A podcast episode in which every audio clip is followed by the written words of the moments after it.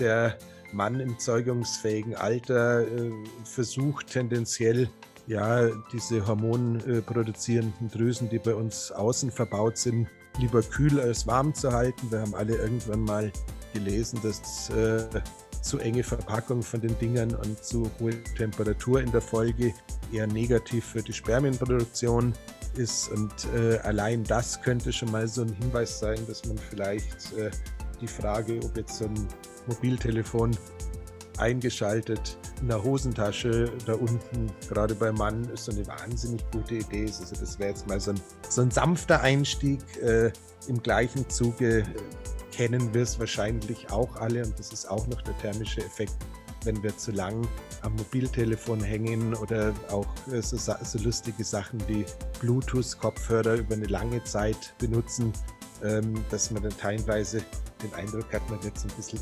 unleidlich oder so ein bisschen ja, genervt oder sowas.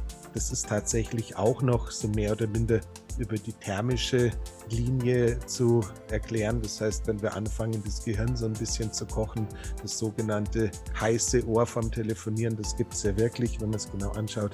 Da wird es dann höchstwahrscheinlich schon ein bisschen spannender. Nichtsdestotrotz muss man klar sagen, wenn man der ganz klassischen Wissenschaft und den Studien zum heutigen Zeitpunkt folgen, hat man noch relativ große Schwierigkeiten, da eine wirklich verheerende Langzeitwirkung zu etablieren, sondern das ist schon alles so noch ein bisschen in dem Bereich, wo man sagt, ja, okay, damit könnte man jetzt grundsätzlich leben. Ähm, leider ist es hier jetzt so, mit grundsätzlich Leben ist noch nicht sonderlich viel erreicht. Think, Flow, Growcast mit Tim Böttner. Begleite mich auf einer Reise zu einem ganzheitlichen Verständnis von Bewegung, Gesundheit und Leistungsfähigkeit. Sportwissenschaftler, Ärzte, Athleten, Heilpraktiker, Physiotherapeuten, Biohacker, Osteopathen, Psychologen. Wir tauchen in das Denken und Handeln von Spezialisten ein, um zum Generalisten zu werden. Ein Podcast für Querdenker mit Tiefgang. Hallihallo. Heute geht es um Strahlung und speziell um elektromagnetische Felder. Es ist ganz normal, dass wir immer von elektromagnetischen Feldern umgeben sind. Schließlich hat auch die Sonne ein elektromagnetisches Feld und die Erde natürlich ein Erdmagnetfeld. Aber es gibt auch moderne, künstliche Strahlung, wie zum Beispiel Bluetooth, 5G, 3G, 4G, WLAN, aber auch Netzteile und ja, alle möglichen elektronischen Geräte, wie auch Mikrowellen. Und im heutigen Podcast bespreche ich mit Andreas Breitfeld, welche Wirkungen diese verschiedenen Strahlen eigentlich auf den Körper haben und wie sie uns potenziell, ja, schaden könnten. Ein großes Problem bei elektromagnetischer Strahlung ist, dass sie nicht direkt wehtun. Also die Folgen sind ganz, ganz subtil und können wir oft wahrscheinlich gar nicht zurückführen so richtig, von was es kommt. Deshalb ist das Ziel dieser Episode, dir die Folgen der elektromagnetischen Felder ins Bewusstsein zu bringen und dass du da kompetent damit umgehen kannst und selber entscheiden kannst, welche Maßnahmen du ergreifst. Was du einerseits weglässt und andererseits vielleicht hinzufügst, um die Folgen von elektromagnetischer Strahlung zu reduzieren. Gut, nun, ohne viele weitere Worte, herzlich willkommen, Andreas Breitfeld. Hallo, lieber Tim. Genau, also heute spreche ich mit Andreas Breitfeld über das Thema elektromagnetische Strahlung. Also sprich, es geht um EMFs, elektromagnetische Felder. Und ja, Andreas ist ein aus persönlicher Geschichte, nehme ich an, wie wir gleich hören werden, auch ein echter Experte dazu geworden. Und ich habe Andreas kennengelernt über sein Biohacking Lab in München, weil Andreas ist der Begründer des ersten Biohacking Labs in Deutschland. Für mich ist das so eine riesige Spielwiese, wo man alle möglichen technischen Spielereien ausprobieren kann. Ähm, so eine Art Wellness-Tempel, ähm, ja, Wellness-Tempel für Technologiefreaks, wie auch immer man das nennen möchte. so soll ich es beschreiben. Also, erstmal herzlich willkommen, Andreas, und erzähl mal, wie bist du denn zu dem Thema Biohacking gekommen? Ja, erstmal herzlichen Dank für die Einladung und äh, schon mal vielen Dank für die Blumen. Ja, wie fangen wir an?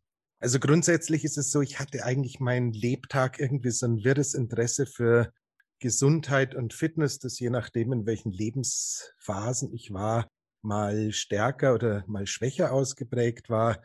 Das heißt, wenn wir in der Zeit ganz fürchterlich äh, zurückspulen, war ich mal der erste Fitnessredakteur bei einem Frauenfitnessmagazin namens Shape, war Redakteur bei der Fitness Tribune. Das ist alles so gut 20, 25 Jahre her. Das heißt, in der Zeit hatte ich schon mal ein sehr starkes Interesse zum Thema Training, Ernährung und was man da sonst sich noch alles wünschen würde. Hab dann die oh, gut 20 Jahre lang eine klassische Kommunikationskarriere sozusagen fokussiert, habe eine eigene PR-Agentur gegründet, habe mich da schwerpunktmäßig mit äh, Helmen und Sporttextilien beschäftigt und bin irgendwann vor, ja, sagen wir mal, zehn Jahren ähm, zur Erkenntnis gekommen, dass die Zukunft meiner damaligen Industrie äh, schwerpunktmäßig in Asien liegt. Habe dann angefangen mit der Firma KTC, die mich ja bis heute Gott sei Dank unterstützt, zusammenzuarbeiten und habe mich dann in erster Linie um das Thema soziale Nachhaltigkeit in der Textilproduktion gekümmert, habe zu diesem Zwecke, naja, gefühlt so 25 bis 30 Pressereisen nach äh, China und Südkorea sozusagen veranstalteter Journalisten begleitet, war sonst auch wahnsinnig viel in Asien und habe mich dann, ja, vor rund sieben Jahren, würde man mal sagen, durch die Kombination von einem Rock'n'Roll-Lebensstil, also viel Unterhaltung, viel Unterhalten, viel Spaß am Glas und wie man das halt so von der Pressereise erwarten würde, äh, in erster Linie darum bemüht, dass es allen, die mit mir reisen, immer gut und lustig geht. So ein bisschen zum Krüppel geflogen, zum Krüppel gesoffen, zum Krüppel gefressen, weil ich schlicht und ergreifend all das, was ich vielleicht in der Vergangenheit schon mal gewusst hatte, so zum Thema Gesundheit, ganz weit von mir weggeschoben habe, hatte wohl irgendwie stressbedingt schon damals das, was wir heutzutage als durchlässigen Darm bezeichnen, habe mir dann über diese etwas durchlässige Darmachse eine ordentliche Schwermetallvergiftung zugezogen und war dann, ja, sagen wir mal, vor sechs Jahren im Frühjahr irgendwann so um die Jahreszeit an dem Punkt angekommen, dass ich mir mit zarten 42 Jahren eingestehen musste, dass eigentlich bei mir körperlich gar nichts mehr geht. Das heißt, ich hatte in der Summe eigentlich keine Hormonproduktion mehr, also kein Stresshormon, kein Sexualhormon, also niente, nix habe mich, um dieses oft verwendete Bild mal wieder zu bemühen, ein bisschen gefühlt wie so eine Plastikpflanze in einem Großraumbüro der 90er Jahre, die da halt irgendwie in der Ecke steht. Keiner gießt sie, weil sie braucht ja kein Wasser. Keiner staubt sie ab, weil sie lebt ja eh nicht. Sie steht halt dumm rum. Und das war so irgendwie der Zustand, den ich dann mit 42 erreicht hatte. Den fand ich wirklich nicht lustig, war dann vermutlich das, was man heutzutage als schwer depressiv bezeichnen würde. Und habe dann an einem denkwürdigen Abend in Thailand, äh, nachdem ich in einem Buch gelesen hatte, dass die meisten äh, ehemaligen oder dass die meisten Taxifahrer in Thailand früher mal so Hitmen, also Profikiller waren, irgend so ein Taxifahrer mir gesucht und den gefragt, was es denn kosten würde, wenn er mir jemand organisiert, der, den, der mir den Kopf wegschießt. Jetzt äh, sind die Thais fürchterlich freundliche Leute, wie man so weiß. Und äh, derjenige, den ich da angesprochen hatte, hat herzlich gelacht, mich quasi aus der Kneipe, in der ich ihn angesprochen hatte, nach Hause geführt. Und am nächsten Tag sagte dann meine Partnerin so was ähnliches wie, Schatz, ich glaube, wir müssen mal reden zu mir. Ja. Und äh, dann saß ich da also in Thailand und musste mir eingestehen, äh, das Glas war nicht mehr halb, halb leer oder halb voll, sondern es war einfach leer und äh, ich wusste eigentlich auch nicht so recht weiter. Jetzt hatte ich das Glück, ich hatte noch ein bisschen Zeit, weil das war am Anfang des Urlaubs. Jetzt hatte ich das Glück, ich habe durch die Zeitungsarbeit in der Vergangenheit gelernt, einigermaßen vernünftig zu recherchieren und bin dann so halt in dem Zuge so drauf gekommen, was so alles äh, mit dem Körper passieren kann, was zur Folge hat, dass so viele Sachen einfach nicht mehr gut funktionieren. Hab dann äh, im Urlaub angefangen mit äh, Dave Asprey und Tim Ferriss und äh, vielleicht auch schon im ersten Podcast von unserem lieben äh, Max Gotzler, der hier in Deutschland das Thema schon sehr früh betrieben hat und habe dann irgendwie verstanden, okay, da wartet wohl eine echte Aufgabe auf mich, weil wenn ich meine Gesundheit zurückerlangen möchte, dann muss ich jetzt erstmal verstehen, was da genau schiefgelaufen ist. Ja.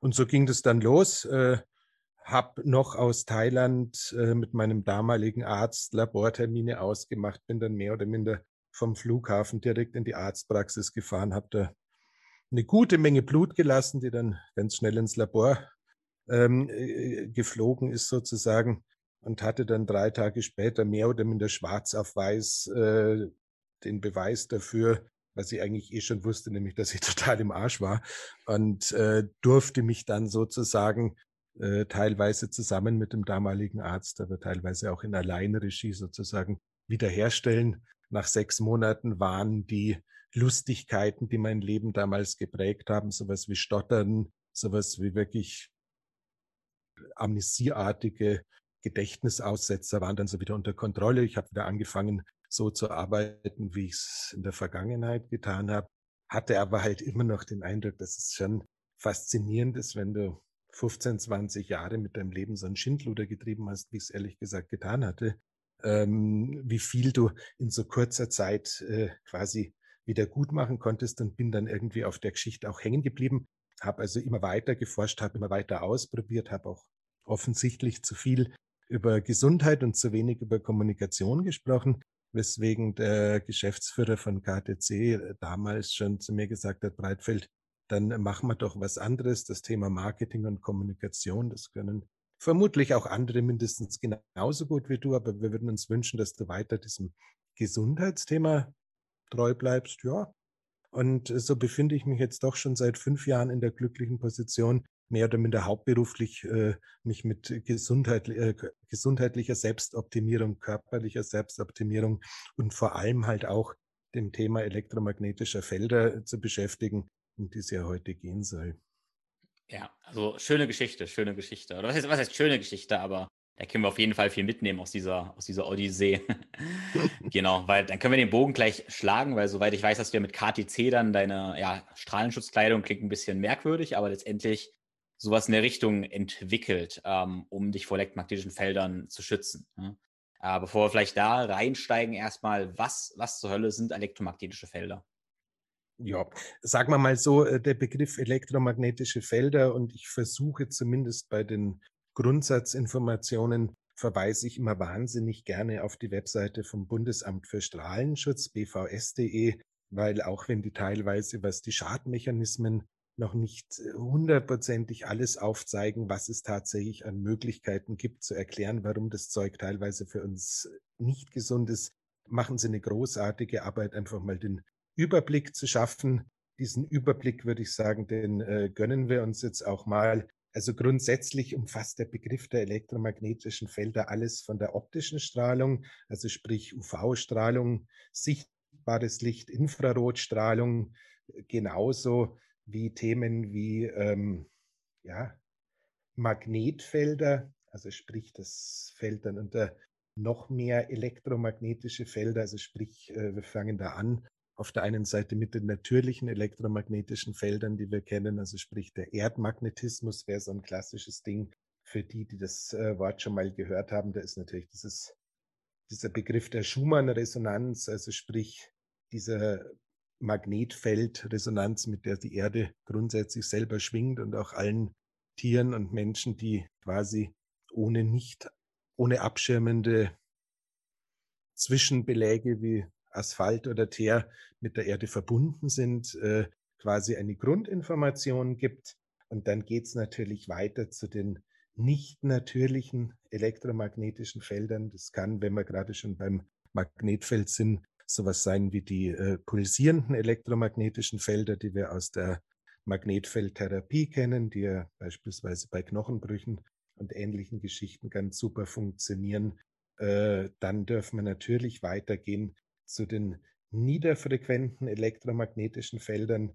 Das sind äh, Geschichten, die kennen wir normalerweise in Verbindung mit dem Netzstrom, bis hin natürlich dann zur Königsklasse des ganzen Wahnsinns, diese hochfrequenten elektromagnetischen Felder, da äh, ist definitiv Bluetooth schon dabei, da ist unser WLAN-Router dabei, da sind die klassischen Mobilfunkfrequenzen dabei, also so alles von 3G, sagen wir mal, aufwärts. Und natürlich jetzt dieses neue, etwas mysteriöse Ding namens 5G, das das Spiel und auch die Erkenntnisse, die wir jetzt in der Vergangenheit dazu schon gewonnen hatten, nochmal so ein bisschen neu aufmischt.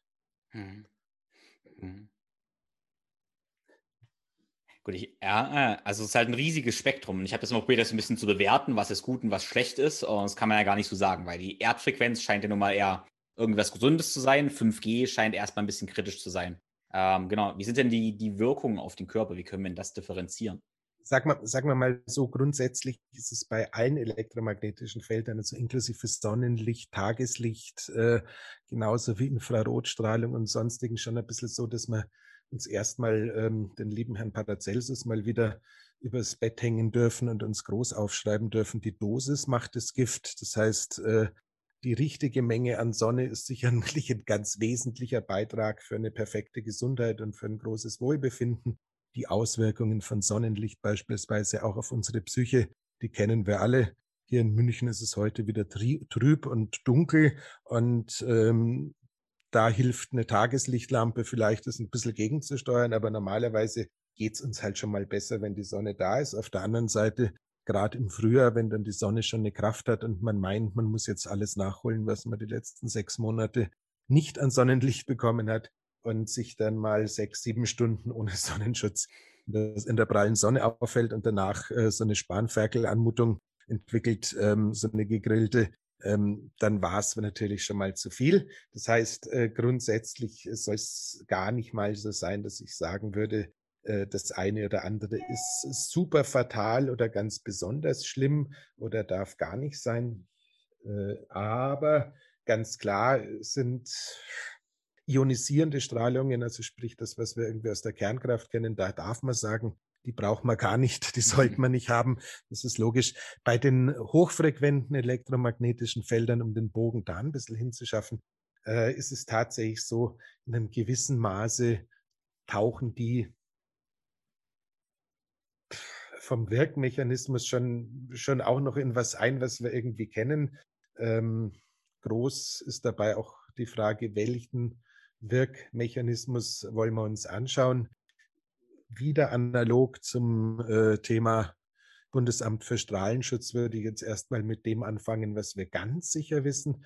Äh, das, was wir ganz sicher wissen, ist, äh, dass äh, sobald wir uns einer hochfrequenten elektromagnetischen Strahlung aussetzen, dann befinden wir uns mehr oder minder in einem Zustand, in dem Wärme entsteht. Dabei ist es jetzt so, dass dieser thermische Effekt am Körper, je nachdem, wie äh, stark hydriert wir selber sind, erstens und zweitens, auf welches Organ wir schauen und wie hoch da der Wassergehalt ist, als zweites ganz unterschiedlich wirken kann. So ganz vereinfacht gesagt äh, dürfen wir davon ausgehen, dass all die Organe, die einen besonders hohen Wasseranteil haben, also Überraschung, Augen, Gehirn, äh, aber auch sowas wie beim Mann die Gonaden, ähm, die reagieren mit einer besonders starken Erhitzung, währenddessen Körperteile, die jetzt eher weniger Flüssigkeit aufweisen, also sprich Knochen, Muskeln oder sowas, vielleicht noch gar nicht mal so stark darauf reagieren. Aber vereinfacht gesagt ist das Erste, was wir wissen, ist, dass wir uns sozusagen mit dem Handy am Ohr durchaus ein bisschen kochen können, also sprich die Körpertemperatur unnatürlich erhöhen. Ob das jetzt gut ist oder schlecht, ähm, das sollen irgendwann mal die äh, Kinder unserer Kinder final beurteilen, muss man klar sagen, weil beim Thema elektromagnetischer Felder, also künstlicher elektromagnetischer Felder, und äh, vor allem bei denen, die nicht gezielt erzeugt werden, sondern die halt irgendwie nur ein Nebeneffekt beispielsweise von einem Kommunikationswillen sind, da dürfen wir äh, schon, äh, schon sagen, ja, das ist vielleicht nicht so lustig. Ich meine, äh, der Mann im zeugungsfähigen Alter äh, versucht tendenziell ja diese hormonproduzierenden Drüsen, die bei uns außen verbaut sind, lieber kühl als warm zu halten. Wir haben alle irgendwann mal gelesen, dass äh, zu enge Verpackung von den Dingern und zu hohe Temperatur in der Folge eher negativ für die Spermienproduktion ist. Und äh, allein das könnte schon mal so ein Hinweis sein, dass man vielleicht äh, die Frage, ob jetzt so ein Mobiltelefon eingeschaltet in der Hosentasche da unten, gerade beim Mann, ist so eine wahnsinnig gute Idee. Also das wäre jetzt mal so ein so ein sanfter Einstieg. Äh, Im gleichen Zuge äh, kennen wir es wahrscheinlich auch alle und das ist auch noch der thermische Effekt, wenn wir zu lang am Mobiltelefon hängen oder auch äh, so, so lustige Sachen wie Bluetooth-Kopfhörer über eine lange Zeit benutzen, ähm, dass man dann teilweise den Eindruck hat, man wird so ein bisschen unleidlich oder so ein bisschen ja, genervt oder sowas. Das ist tatsächlich auch noch so mehr oder minder über die thermische Linie zu erklären. Das heißt, wenn wir anfangen, das Gehirn so ein bisschen zu kochen, das sogenannte heiße Ohr vom Telefonieren, das gibt es ja wirklich, wenn man es genau anschaut.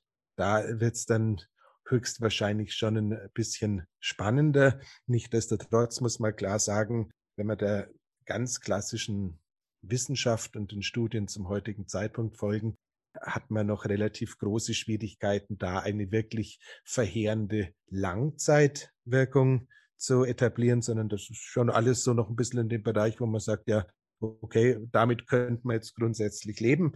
Ähm, leider ist es hier jetzt so, mit grundsätzlich Leben ist noch nicht sonderlich viel erreicht, weil wenn man dann weiter schaut, äh, kann man sich natürlich andere Türen suchen, die dann vielleicht äh, schon ein bisschen mehr an, an Inhalt haben.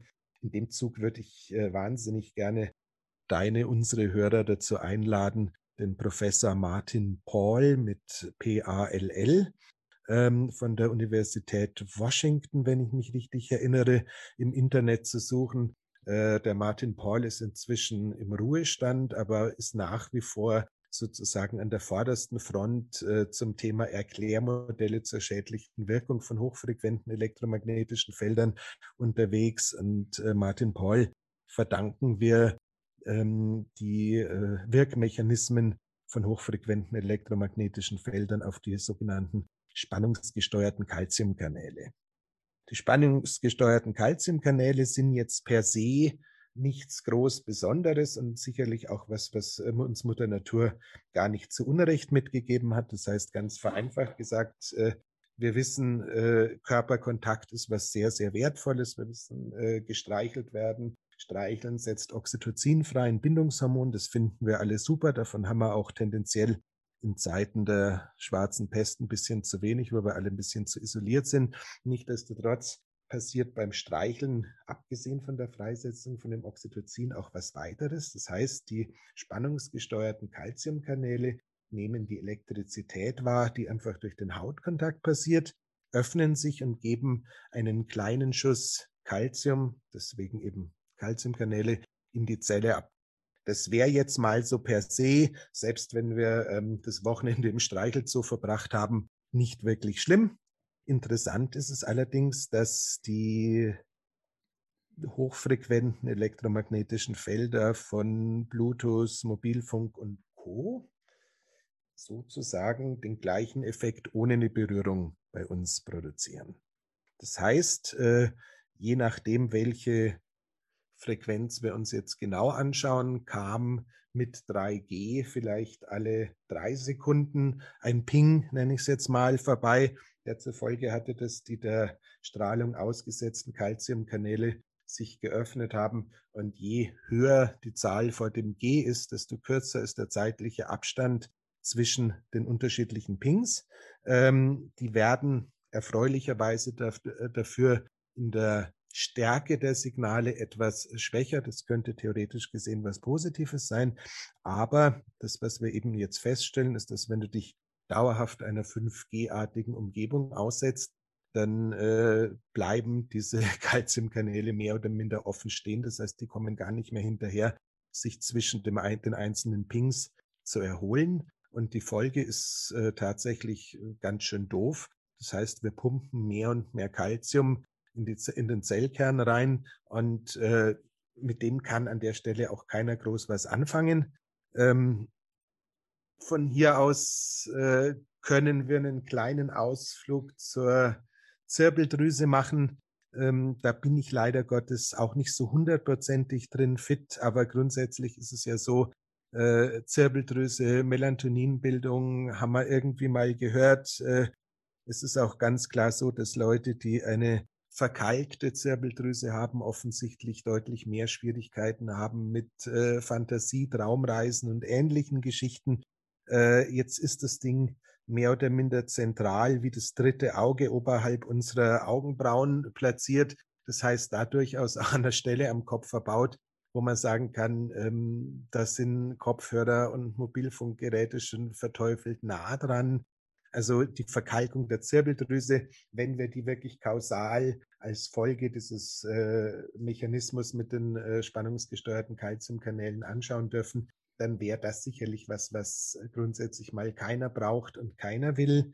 Das könnte also vielleicht auch eine Erklärung sein, warum wir alle, oder nicht alle, aber tendenziell die meisten doch immer mehr Schwierigkeiten damit haben, uns immer so gut zu fühlen, wie wir es wollen, immer mehr Schwierigkeiten haben, Melatonin in der Nacht zu bilden und pipapo. Das heißt, da, auch wenn das jetzt vielleicht mit einem Fuß in dem, was böse Zungen immer noch als Esoterik bezeichnen, aber da haben wir sicherlich einen verstärkten Wirkmechanismus.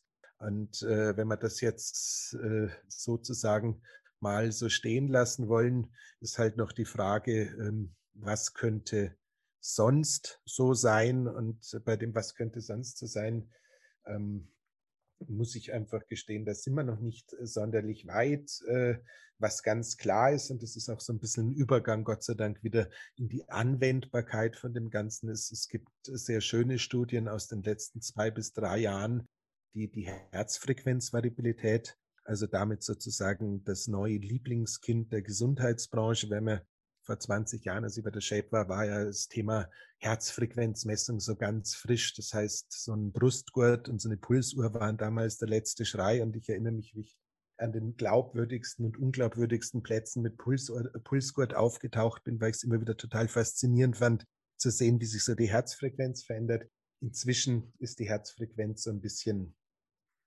ja, Standard geworden, kaum eine Smartwatch, kaum irgendwas, was die nicht misst. Und deswegen konzentrieren wir uns eben jetzt mehr auf die Herzfrequenzvariabilität. Und äh, ganz fürchterlich vereinfacht gesagt, äh, könnte man die so beschreiben, dass man sagt, äh, je größer der Unterschied zwischen den einzelnen Schlägen, umso erholter sind wir und je niedriger der Unterschied zwischen den einzelnen Schlägen, desto gestresster sind wir. Und äh, um es mit irgendeinem beliebigen, eloquenten Arzt auszusprechen, wenn wir keine Herzfrequenzvariabilität mehr haben, sind wir so gut wie tot.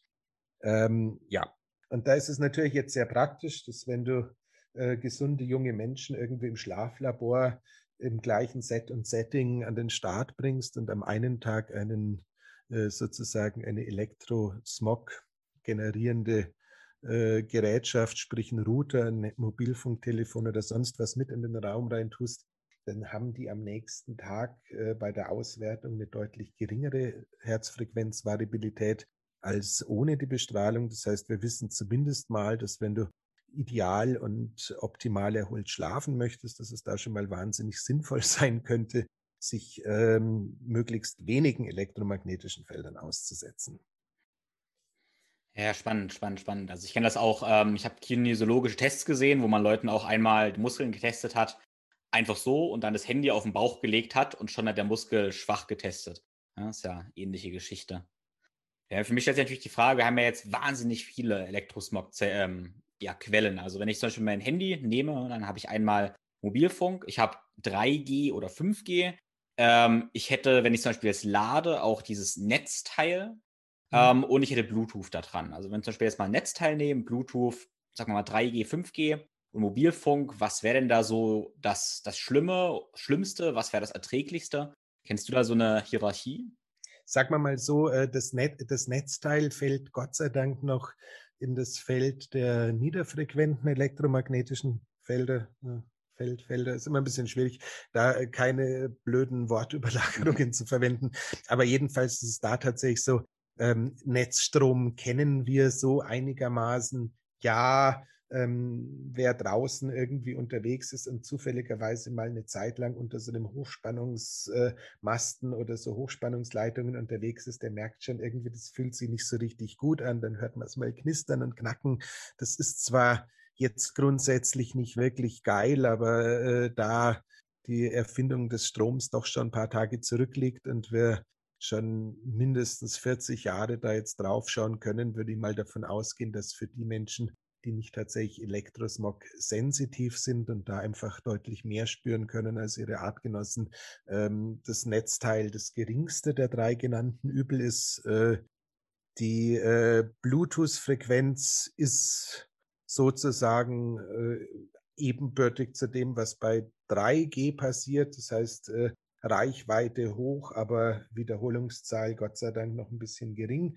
Währenddessen bei 5G das Ganze dann halt schon eher Richtung Dauerfeuer geht. Dafür ist die Intensität nicht so hoch, aber wie gerade schon mal angerissen, äh, wenn diese Wirkung über die spannungsgesteuerten Calciumkanäle betrachtet wird, reicht das bisschen Intensität von 5G sozusagen immer noch aus, um da ein Halligalli-Drecksau-Fest zu veranstalten.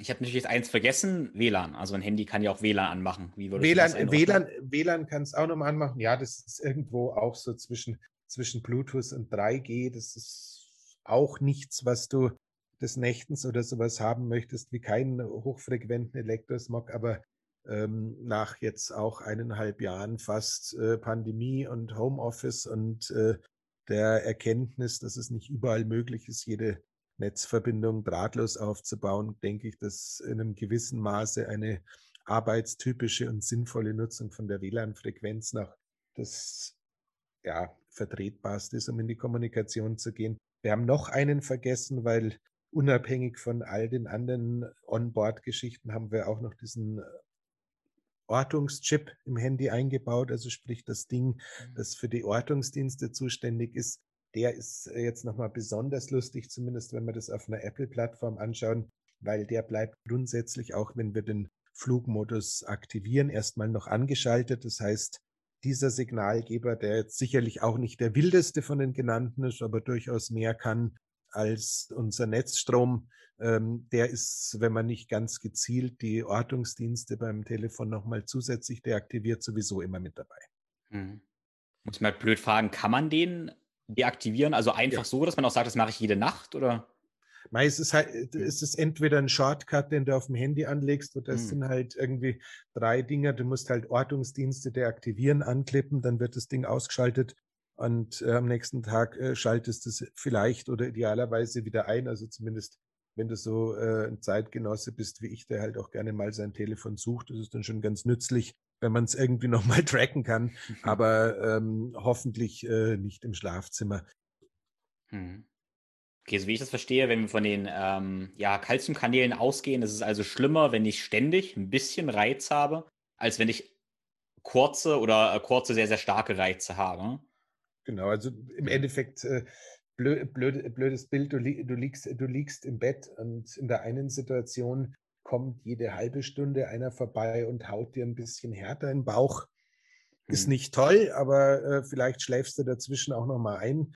Und die andere Situation ist, du liegst im Bett und einer sitzt sozusagen neben dir und äh, puncht dich die ganze Zeit. Da ist es halt noch mal deutlich schwieriger, zur Ruhe zu kommen. Mhm. Ganz vereinfacht gesagt. Mhm.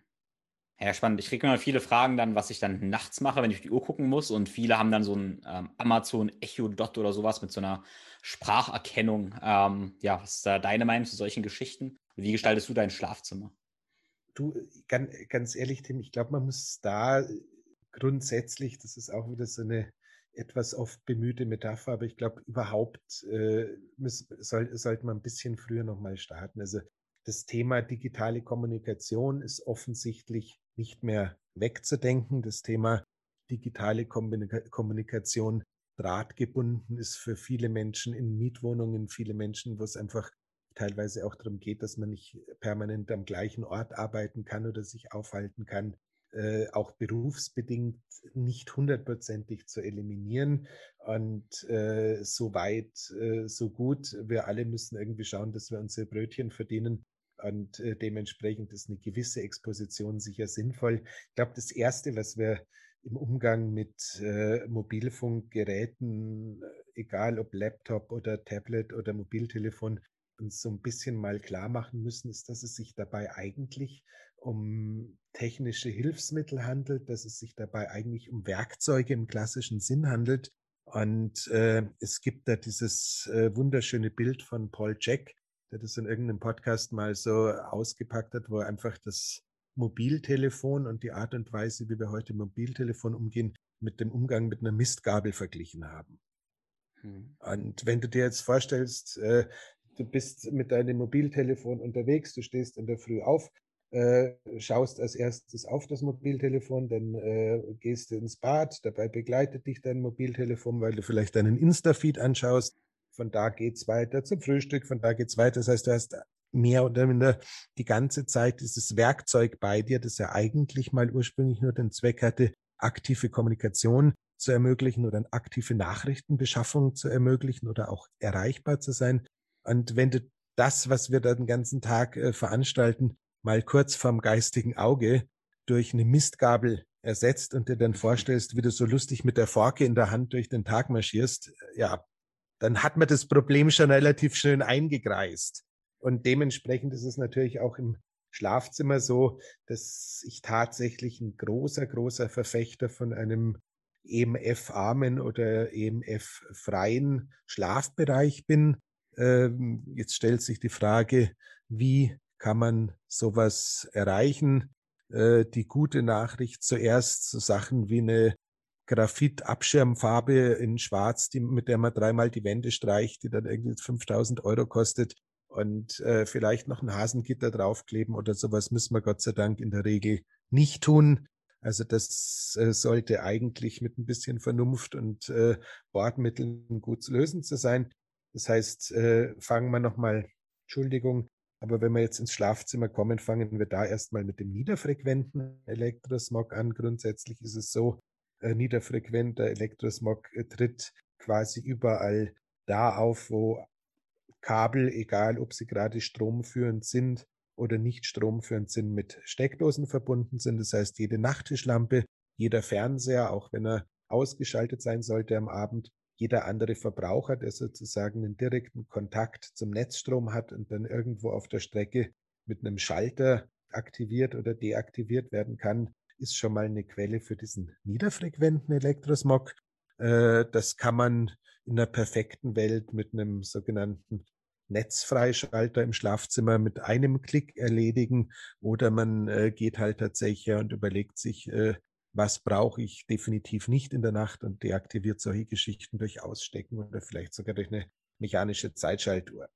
In Ergänzung äh, dazu ist es natürlich dann auch so, wenn wir schon die mechanische Zeitschaltuhr gerade erwähnt haben, dieselbe gehängt bei mir zu Hause am Wi-Fi-Router dran.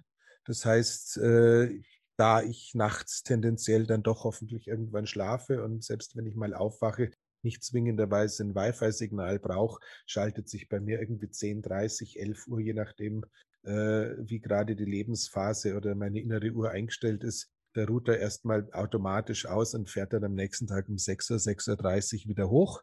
Das heißt, das ist ein relativ einfaches Investment. Äh, eine mechanische Zeitschaltuhr kostet irgendwie bei einem Online-Versender unserer Wahl zwischen 5 und 11 Euro ähm, hält gefühlt eine halbe Ewigkeit und erspart uns halt schon mal irgendwie dran denken zu müssen, dass wir abends eigentlich den Router ausschalten wollten, was man dann tendenziell abends vielleicht auch gerne mal vergisst, sondern äh, damit hat man schon mal so ein bisschen ein Habit gesetzt.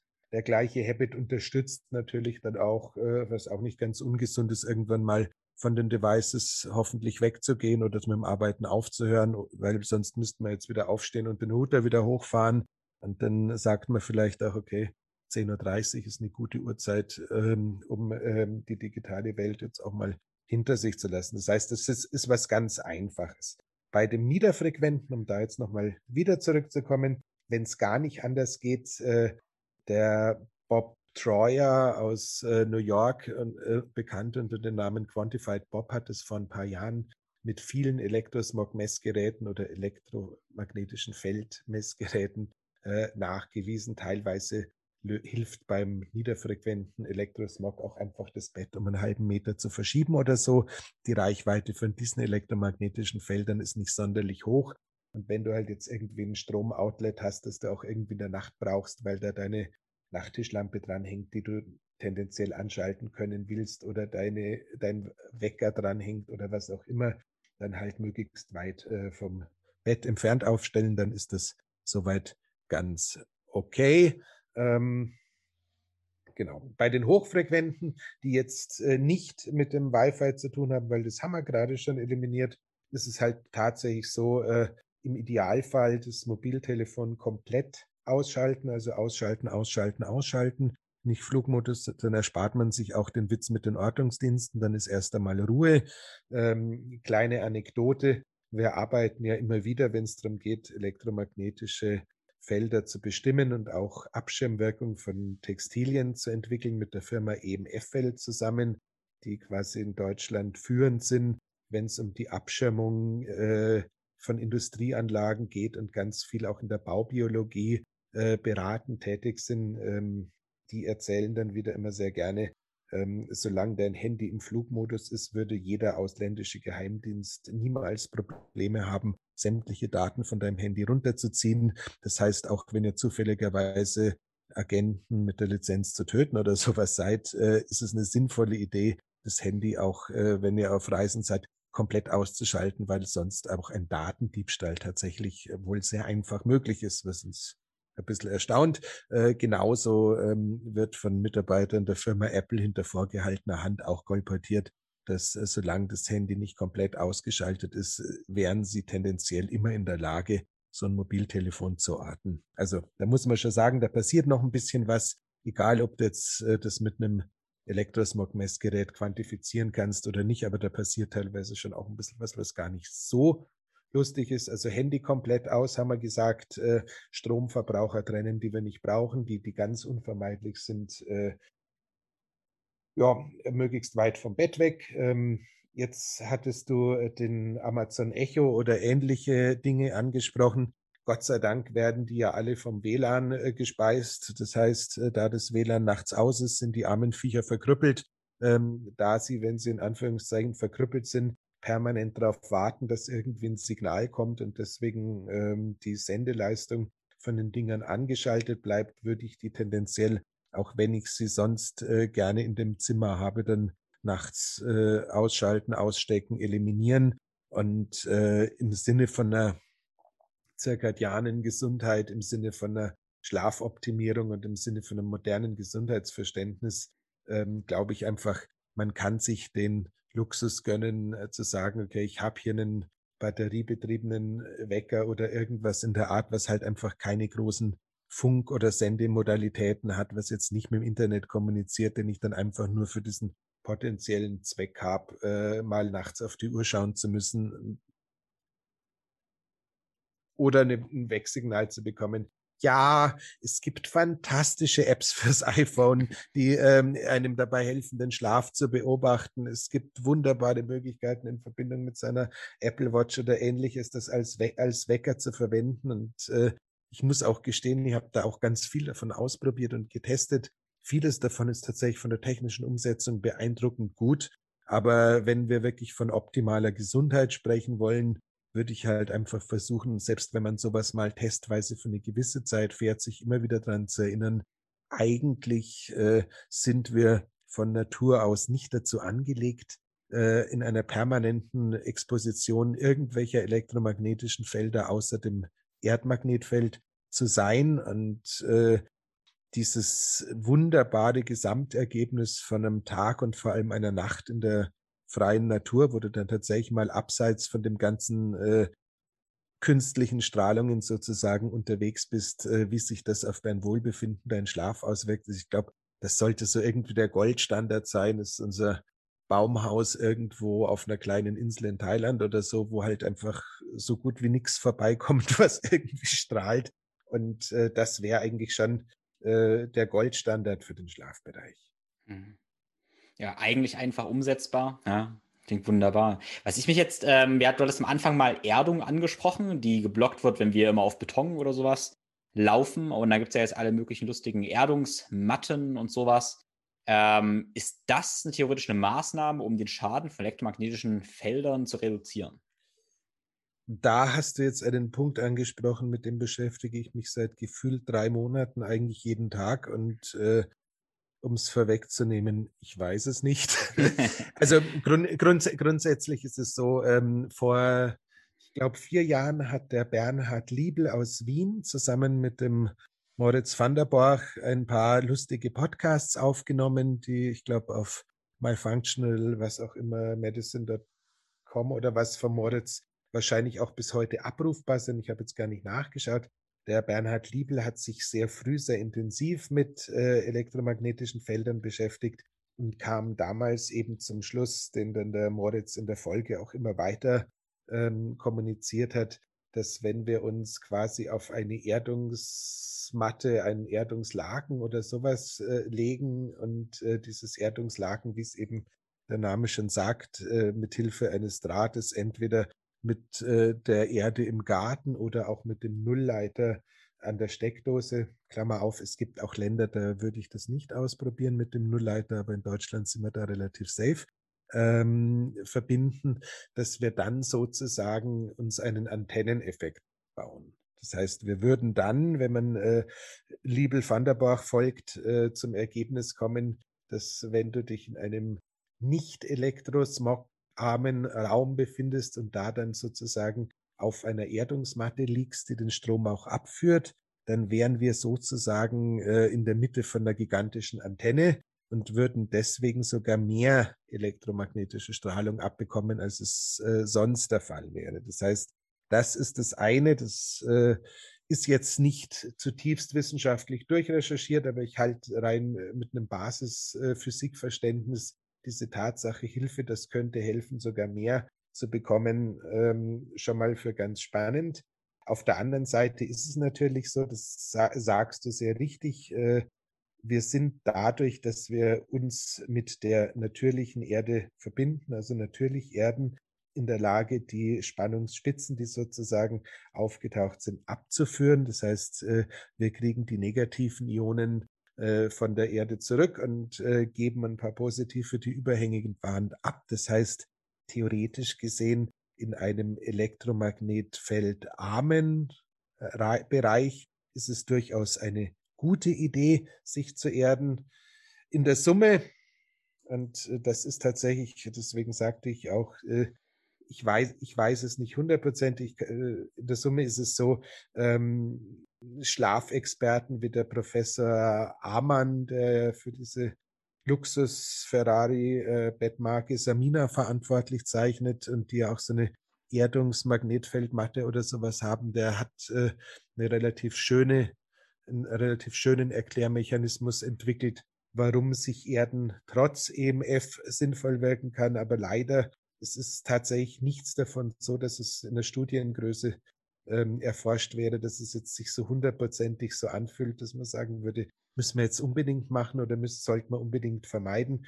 Bei mir ist persönlich so, mein Schlafzimmer ist Gott sei Dank äh, wirklich Elektrosmog arm, hängt einfach damit zusammen, dass es so ein 60er Jahre Betonbau ist, der wohl irgendwie darauf vorbereitet wurde, dass da Raketen drauf geschossen werden oder so.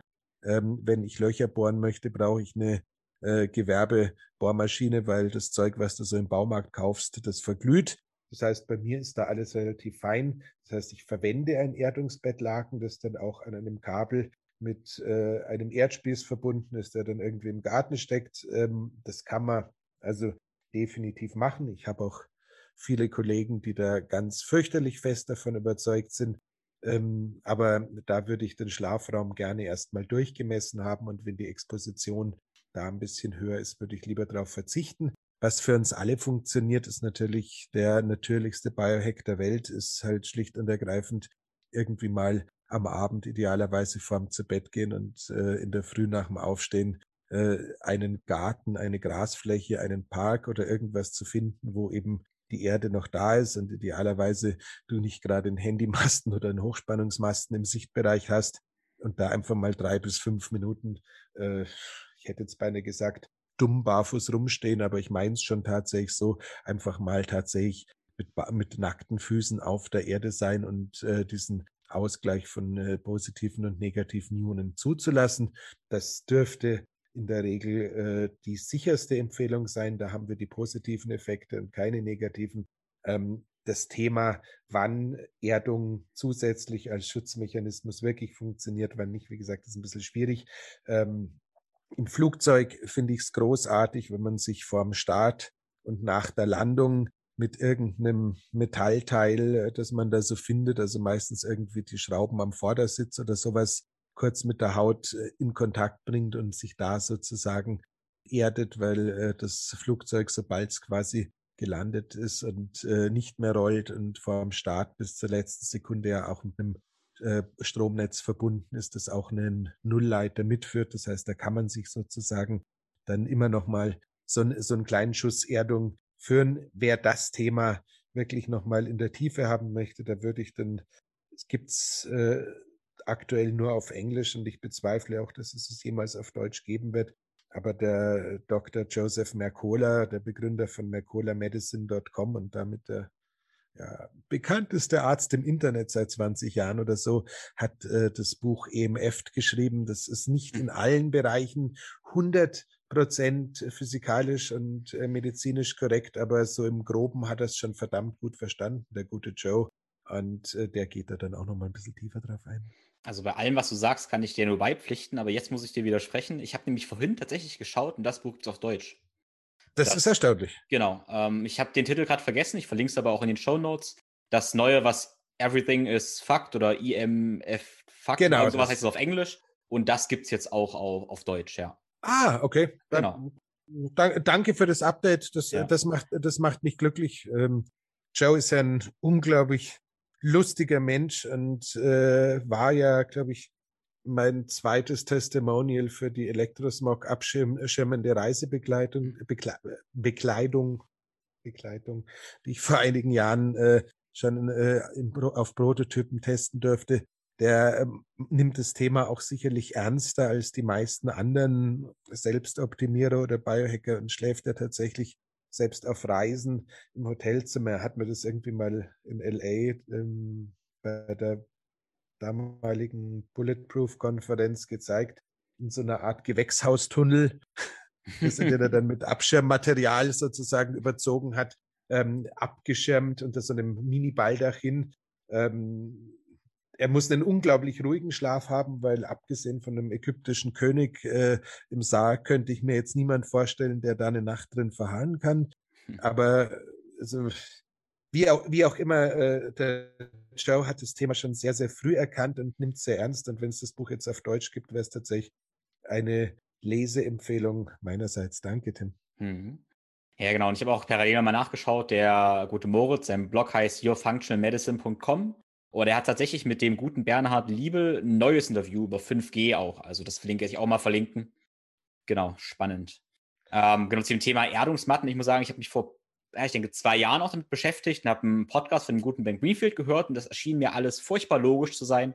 Habe mir dann auch so ein Erdungsbettlaken gekauft und ehrlich gesagt, in einem Strich konnte ich einfach keine Veränderungen feststellen. Also muss jeder auch ein bisschen selbst ausprobieren. Ich fand es furchtbar logisch, alles die Theorie, aber ich konnte keinen Unterschied feststellen für mich. Nee, also man muss jetzt, muss jetzt da auch noch sagen, okay, äh, es, es, es gibt für mich subjektiven Unterschied zwischen der Verbindung zum Nullleiter an der Steckdose und dem echten Erdspieß. Also das mit mhm. dem Nullleiter ähm, ist, glaube ich, in äh, Gebäuden, die irgendwann ab Mitte der 90er Jahre entstanden sind, eine halbwegs clevere Idee, wenn du in einem älteren Haus drin bist und auch nicht so genau weiß, wer wann wie die Strom äh, Netze gezogen hat, da kann es durchaus sein, dass eine in Anführungszeichen schmutzige Elektrizität auch auf den Nullleiter übergreift. Das heißt, da ist es nochmal ein bisschen kritischer und äh, also no, nochmal, ich bin ja äh, dafür bekannt, dass ich alles, was es irgendwie an Gerätschaften gibt, äh, zumindest mal testweise zu mir hole und ausprobiere und auch zu quantifizieren versuche. Ähm, das Thema Erdung ist für mich tatsächlich so, der, der Weg in die Natur ist kostenfrei, nebenwirkungsarm und äh, tut uns aus verschiedensten Ebenen noch dazu, wenn wir dabei nicht übermäßig viel Klamotten anziehen und pipapo, wirklich einfach gut in der Früh und am Abend. Das heißt, äh, das ist was, äh, das können wir alle mit gutem Gewissen tun, wenn es irgendwie räumlich darstellbar ist. Bei der Geschichte Erdung, sich erden, geht's mir auch so. Das ist, bisschen, läuft so ein bisschen dann die Produkte unter, unter, unter nice to have, unter maybe und, oder maybe not, aber ist jetzt nicht äh, der Shortcut, den wir uns alle wünschen würden, um in einem unnatürlichen Umfeld doch natürlich leben zu können. Hm. Ja, absolut. Hast du denn irgendwelche, ich sag mal, ja, wie sagen, fortgeschrittene Methoden, um allgemein die, die Folgen der Strahlung zu reduzieren im Körper? Gibt es da irgendwas, was du machst? Es, es gibt unheimlich, es gibt theoretisch gesehen unheimlich viel, je nachdem, welche Form von Strahlung man anschaut. Ähm, das ist jetzt aber auch wieder Sekundärwissen von, äh, von Joe. Ähm, lustigerweise scheint es so zu sein, wenn wir jetzt äh, zurückblicken, war ja meine Expertise vor der schwarzen Pest auch sehr stark in Richtung äh, vielfliegende, vielreisende ähm, geschoben. Und da haben wir im Flugzeug haben wir so eine komplett irre Sondersituation. Das heißt, wir befinden uns in einem Faradayschen Käfig auf einer gewissen Flughöhe.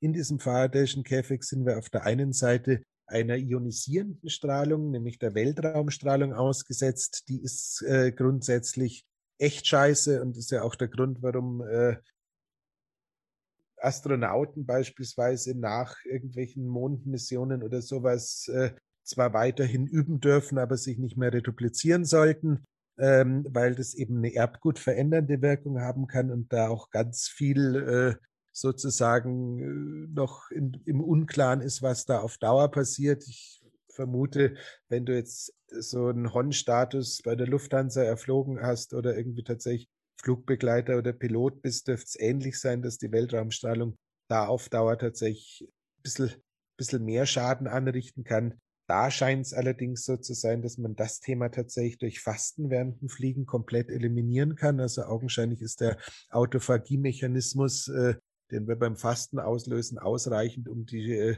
Schäden dieser ionisierenden Strahlung auszugleichen. Ja, und äh, darüber hinaus, was jetzt die ähm, in Anführungszeichen hochfrequenten Elektrosmogquellen anderer Art angeht, ja, also es gibt tatsächlich immer wieder äh, Quellen, die äh, sozusagen damit rumexperimentieren, dass man dem, äh, dem was wir da vermehrt in der Zelle finden, durch die spannungsgesteuerten Calciumkanäle beziehungsweise deren übermäßige ähm, Auslöser durch den Elektrosmog, dass es da tendenziell sinnvoll sein könnte, mit höheren Das, äh, Dosen Magnesium äh, zu arbeiten. Ähm, das ist allerdings jetzt nichts, was ich in irgendeiner Weise quantifizieren kann.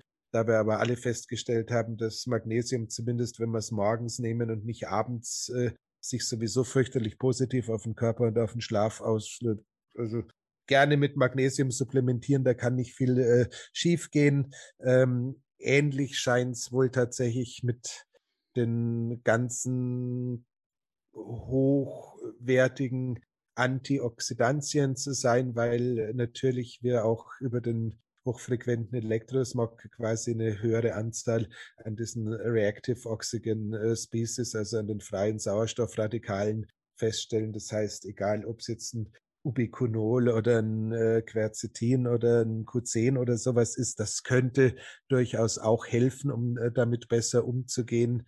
Ähm, last but not least äh, scheint auch in der Ecke irgendwo zwischen NAD, NADH und äh, Glutathion noch ein bisschen Spielraum zu sein. Allerdings äh, nochmal, das sind äh, sozusagen Krücken, Stützen, äh, Maßnahmen, die wir irgendwie zusätzlich machen können, wenn es halt gerade mal gar nicht anders gegangen ist. Aber da die Wirkmechanismen jetzt nicht so hundertprozentig geradlinig sind, dass äh, äh, Biochemiker automatisch schreien würde, ja, Breitfeld, das ist so total logisch, was du da sagst. Das ist die, das ist die Antwort aufs Problem. Glaube ich, ist das Einfachste für uns alle halt einfach ein bisschen sensibler mit dem Thema wo äh, setze ich mich der Strahlung aus, in welcher Menge setze ich, setze ich mich aus und wie viel, wie viel davon muss wirklich sein, auseinandersetzen. Also ich würde tendenziell lieber die Exposition zum jetzigen Zeitpunkt zu vermeiden versuchen, als äh, da über Supplemente wirklich einen Gegenspieler kre zu kreieren oder zu glauben, dass ich damit alles ausgleichen kann. Ähm, jetzt müsste ich zu dem, äh, zu diesem Zeitpunkt auch noch so einen kurzen Abbieger machen, lieber Tim, weil das ist mir total wichtig und es ist ein echt kompliziertes Thema.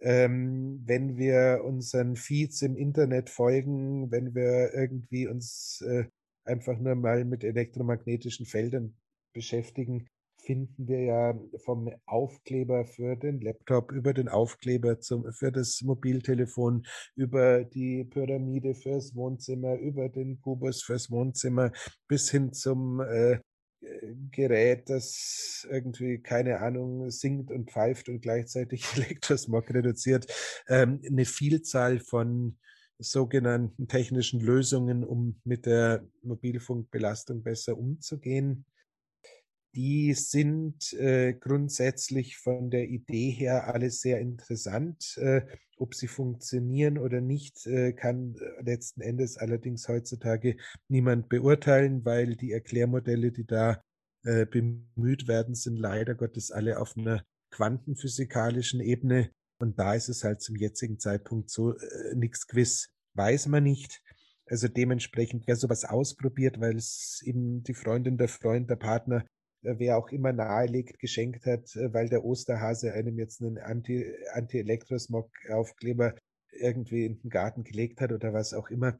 Ähm, das kann man durchaus machen. Allerdings ist es mir ein super wichtiges Anliegen, äh, dass jedem klar ist, dass diese Maßnahmen, also diese Hilfsmittel, die es da momentan gibt, halt kein Erklärmodell haben, das wir wirklich messen können. Und das, bevor ich tatsächlich warnen möchte, ist zu glauben, dass man sich mit irgendeinem so Gerätchen in der Hosentasche oder dem Aufkleber oder sonst was einen tatsächlichen Schutz vor hochfrequenten elektromagnetischen Feldern erkauft und äh, deswegen quasi alles, was wir vorher an sinnvollen Umgangsregeln mit Mobiltelefonen und sowas äh, etabliert haben, wieder in die Ecke schmeißt, weil man ja jetzt für 19,90 Euro von Amazon die Lösung für das Problem gefunden hat.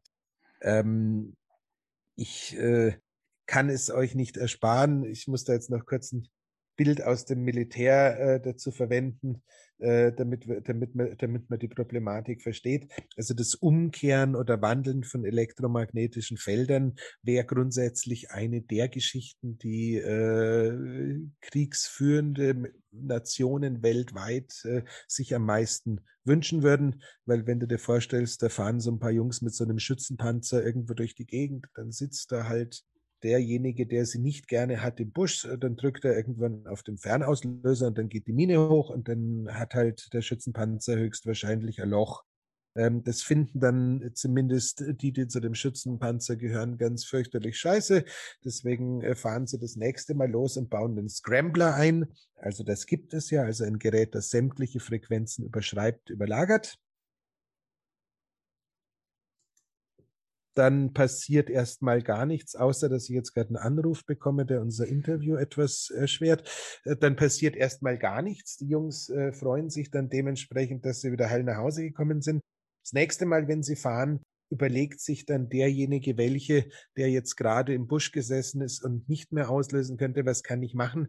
und äh, sucht sich dann eine Mine, die quasi über diese Scrambler-Frequenzen, also über alle Frequenzen ausgelöst wird und dann haben wir das gleiche Problem wieder. Aus dem Grund äh, wäre jede irgendwie in Kriegstätigkeiten eingebundene Nation bis heute wahnsinnig scharf drauf, äh, Frequenzen direkt umkehren zu können, weil dann könnten sie dieses leidige Minenthema ein für alle Mal sicher eliminieren.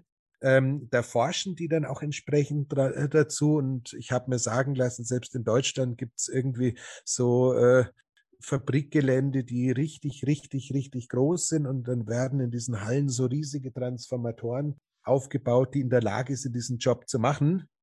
Äh, so von Mitnahmeartikel oder in der Größe von kann ich im Panzer verbauen oder sowas, sind die alle halt noch äh, hunderte von Metern im wahrsten Sinne des Wortes entfernt. Und äh, dementsprechend ähm, bezweifle ich ehrlich gesagt, dass äh, die, die kleine Pyramide oder das kleine Ding mit dem USB-Port, wo man es dann ab und zu laden kann, äh, in der Lage ist, diesen Job wirklich äh, zur Zufriedenheit aller zu machen, weil wenn dem so wäre, dann wäre es schon längst beim Militär.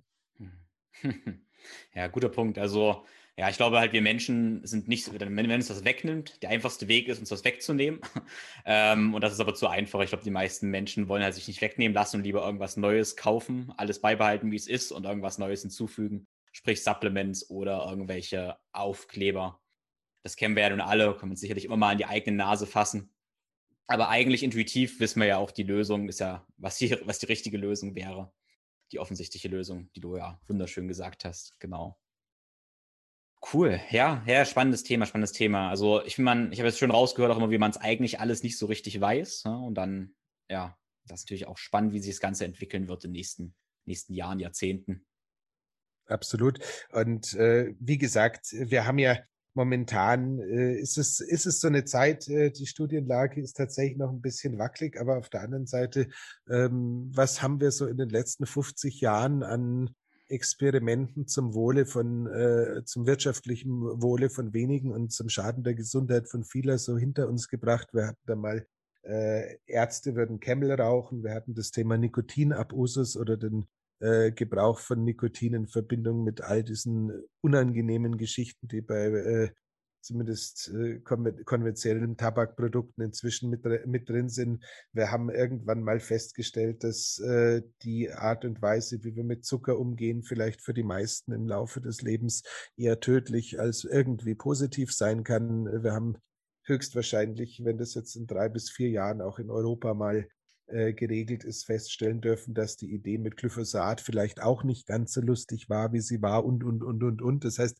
grundsätzlich äh, äh, basierend auf dem äh, zwar leicht deprimierenden, aber glaube ich schon äh, sehr, sehr zutreffenden Beobachtung, dass wir in erster Linie ähm, mal Dinge ausprobieren und dann in zweiter Linie, wenn sie doch schadhaft gewesen sind, versuchen sie wieder aus dem Verkehr zu ziehen. Es ist halt einfach mein äh, dringendes Anliegen an jeden, der, dem seine Gesundheit wichtig ist, äh, zu sagen, ähm, ich bin mir bewusst, auch wenn ich es nicht hören, nicht sehen und nicht riechen kann, äh, elektromagnetische Felder können positive oder negative Wirkungen haben und die negativen äh, Wirkungen im Zusammenhang mit den künstlichen elektromagnetischen Feldern, das ist halt, glaube ich, auch genauso eine Aufgabe wie äh, den Körper durch aktives Training zu pflegen, den Geist durch Meditation äh, halbwegs scharf zu halten und all die anderen Sachen zu tun, die wir alle gut finden. Es gehört halt einfach auch in meinen Augen dazu, immer wieder gezielt äh, nachzusehen, ähm, mache ich da alles so, wie ich es machen kann oder sind da ein bisschen schlechte Angewohnheiten eingeschliffen und im Idealfall die dann halt auch wieder zu eliminieren, weil äh, die Zeit wird es zeigen und äh, wenn wir es dann wissen, wollen wir im Idealfall immer noch gesund sein. Hm. Ja, genau damit wir irgendwann noch Kinder kriegen können als Männer, aber ein weiteres Thema. Genau. Ähm, ich würde jetzt super gerne ähm, alle dazu einleiten, in den Lab zu kommen. Und wir machen mal das Gedankenspiel, dass wir mal die schwarze Pest jetzt vergessen. Ähm, genau. Hast du denn in deinem im Lab, wo ich wirklich jeden mal anhalten würde, irgendwann mal vorbeizuschauen, irgendwelche neuen Spielereien, die dich gerade irgendwie reizen? Was ist gerade so dein Thema?